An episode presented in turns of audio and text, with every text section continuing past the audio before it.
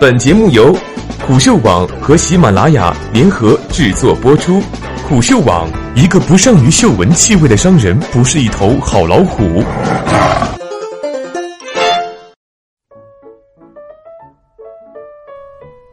赶走那个创始人，作者：靠谱的阿星。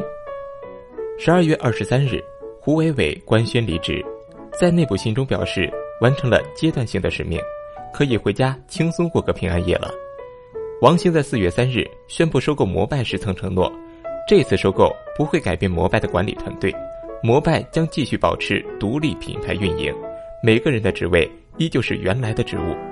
很快，联合创始人王晓峰这个曾经在收购中投反对票的人走人。据《寻找中国创客》报道，没有人替王晓峰送行，而这次胡伟伟也是在周末离开。摩拜员工，大家周一上班时应该已经适应了向新任 CEO 刘宇汇报的心理准备了。没有哪家公司的创始人能够在公司被收购之后依然长期活跃在公司，这是商业的常识。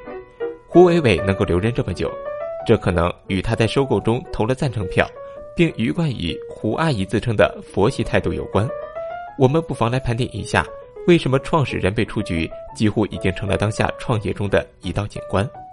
不难看出，二零一五年出局创始人在资本撮合下海，能体面套现走人，并且高调开启下一站创业。陈伟星成了区块链投资界大佬，杨浩勇创办瓜子二手车，实在没有好的项目在手上，就去全资做投资人，或者干脆联合几个 LP，创办一家 VC 机构去找项目。到了二零一六年，创始人与投资人之间的矛盾开始公开化。被收购创始人或有怨言情绪，或因为人事安排和利益冲突相互向媒体抖料，贡献标题。基本上，在权力的几番暗战之后，有一条不变的终局：创始人的出局。这种资本的强势，在经过这么多场教训之后，几乎所有创始人都知道了，资本的钱不好拿。合并之后的联席 CEO 都是骗人的，甚至开始防止投资机构安插人手夺权。二零一四年之前的资本与项目之间的蜜月已经翻篇了。昔日与胡伟伟在对面战壕里互撕的戴维，此刻应该最深有体会。尤其是在二零一七年这么多前车之鉴之后，他早就意识到，如果摩拜与 OFO 之间合并，那走的大概率会是他。毕竟他这么年轻，又有五个联合创始人兄弟，不能全部留下来进董事会。如果 OFO 与滴滴收购，走的还是他。如果被阿里巴巴收购，那结局更加可以预料。阿里良将如潮，接管被收购项目，走马上任，几乎成为一种内部升迁的通道。既然横竖都得走人，还不如留下继续死磕。其实，任何一个理性的、坚持想干出一番事业、青史留名的创始人，站在戴维的位置，都会做出相同的选择。只是，戴维高估了二零一八年。会像二零一七年那样，一级市场上还能找到那么多钱，也低估了投资者机构的心狠，会想尽办法切断补给。既然得不到，情愿毁了它。这也是为什么马化腾最近点出 OFO 的罪魁祸首，其实在一票否决权的原因，不接受收购，连钱都融不到。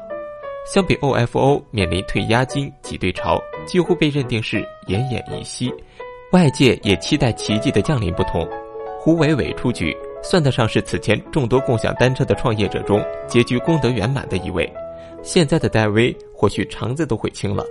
如果当初卖了，该有多好！我曾在去年采访了一位硅谷回国的创业者蔡天意，他告诉我，正创办一款综艺节目短视频项目，之前在硅谷创业项目被收购套现了一部分钱，接着又在格瓦拉创业，后来。格瓦拉项目在腾讯的撮合下与微票合并，又套现一笔钱出来，现在创业。对于他这样的海归创业者而言，把项目卖掉实现财富自由，也是一种创业成功，并未觉得有遗憾。究竟是怪资本冷血无情，还是我们的观念需要更新？那种把企业当做孩子养的传统，是不是真正的企业家精神？当创业的项目作为一种经济行为，而非是一种人生事业时。总有人会做出最理性的选择。饿了么创始人张旭豪是外卖 O2O 赛道的开创者。二零零九年在交大读研究生时，就开始研究怎么在网上让人下单点餐的事情。后来被朱啸虎发掘，饿了么成为一时风光无限的独角兽项目。如今，饿了么 CEO 是王磊，与口碑合并成立阿里本地生活服务集团。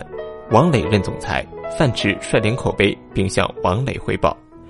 戴威、张旭豪这样的例子摆在明星创业者面前时，相信创业者以后面对险恶激烈的竞争环境，尤其是落地线下需要大量烧钱的项目时，会更倾向于被收购，并且用平常心对待出局。另一个对抗出局的办法，就是创始人必须想办法能够让项目赚到钱，而不是由投资人往项目里面砸钱。凡是不能很好的跑通财务模型，并且形成向用户或者客户收钱的商业模式的项目，如果项目本来就是依赖资本书写的项目，那创始人应做好最坏的心理准备，那就是与同行合并，这样也是对投资人负责任的表现，尤其是 To AT，也是投资机构所乐意见到的退出方式。未来开启新的项目时，也会有投资机构愿意跟进来，毕竟。即使出局之后，还有更广阔的天地，还有时间做其他的事情。陈道明有句话说得好：“上山的人永远不要瞧不起下山的人。”